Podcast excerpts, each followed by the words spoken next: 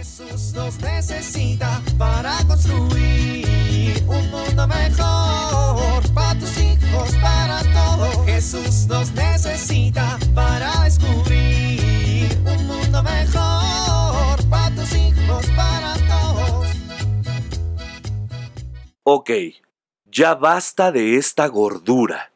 Lo he intentado tanto, pero se acabó. Desde este momento comienzo la dieta. Vamos a hacer una cena saludable. Vamos a ver qué encuentro en el refrigerador. ¡Eh! ¡No inventes! ¡Ay, no fuimos al súper ni al mercado! No hay nada. Ni modo. Familia, ¿vamos por unos tacos?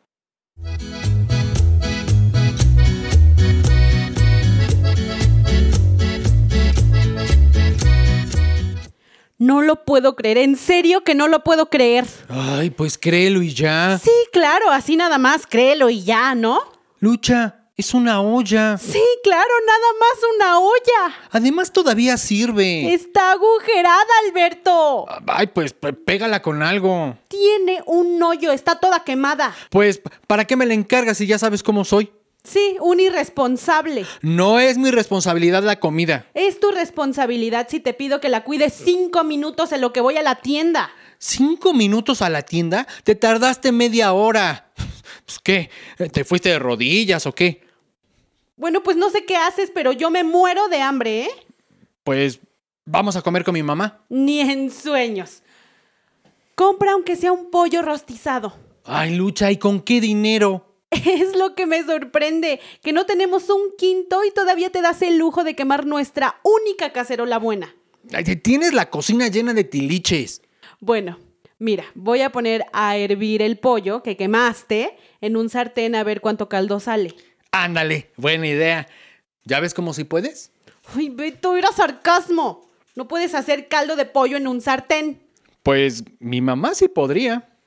Pues solo que tu mamá sea una bruja, ¿verdad? Ay, mira, te haces la sorprendida. Seguro se han visto en alguna reunión del gremio.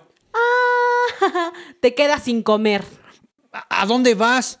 A que me invite a comer mi comadre. Ah, no. Yo voy a llamar al compadre para que me invite a mí. Alberto, deja ese teléfono. Ya le mandé mensaje. ¡Ush! La comadre va a decir que no sé cocinar, que hasta se me quema el caldo de pollo. ¿Y no? Se te quemó a ti. Te pedí que lo cuidaras en lo que iba a la tienda. Ay, no puedo creer que ni siquiera vieras cómo se estaba desparramando el caldo. Mami, ¿se están peleando? No. Sí. Sí. No. Ay, es increíble que ni en eso podamos ponernos de acuerdo. Pues tú. Papitos, ¿por qué se pelean? Si hoy es domingo, el día del Señor. Ay, mijita, tu papá me desespera en el día del Señor.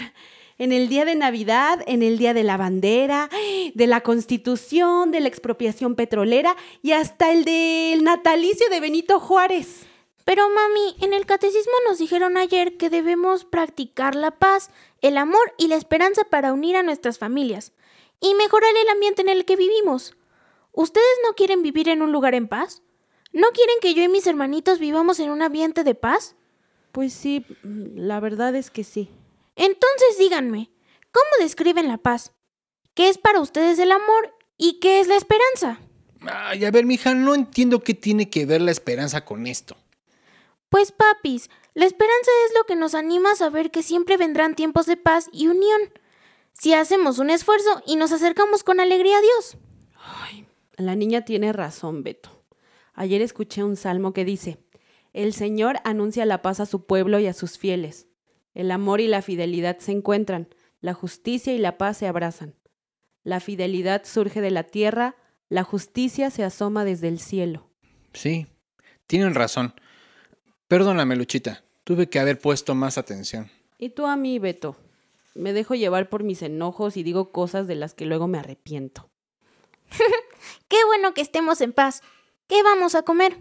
Pues arréglense. El compadre nos invitó a comer a todos a todos, pero... Bueno, amor, después de todo eso también nos ayuda a recordar que siempre hay esperanza.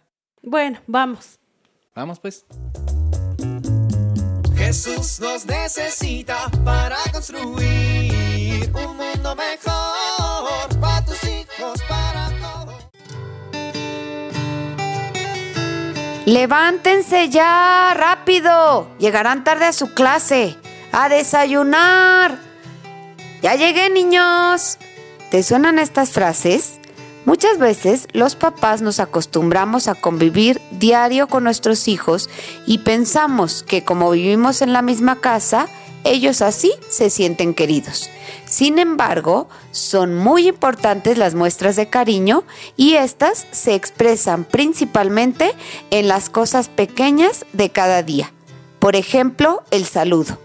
En la mañana al despertar, ve a la recámara de tus hijos y salúdalos, dales un beso, un abrazo, pregúntales cómo durmieron, qué soñaron o quizá cuando salgas de casa un rato o todo el día, procura que cuando llegues vayas a saludar a cada uno y también les des un beso, un abrazo, los mires a los ojos.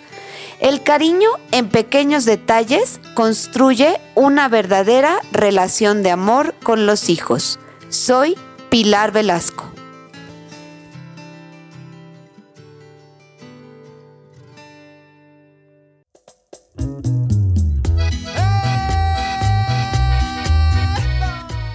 Oramos.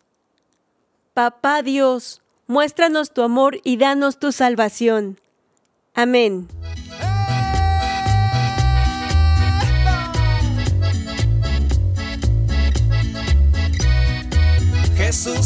Necesita para construir. Vivir en familia. Cada integrante de la familia escoja también uno de los dones para aplicarlo de forma similar a como se ha visto en la sesión. Paz es igual a no pelear ni discutir con nadie. Esperanza es igual a cumplir con tareas de casa. Amor es igual a ser cariñoso y no hacer enojar a nadie de su familia.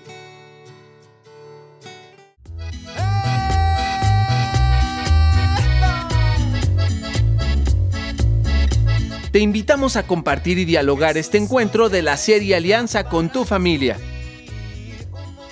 RCP es un programa de PPC México al servicio de las comunidades parroquiales.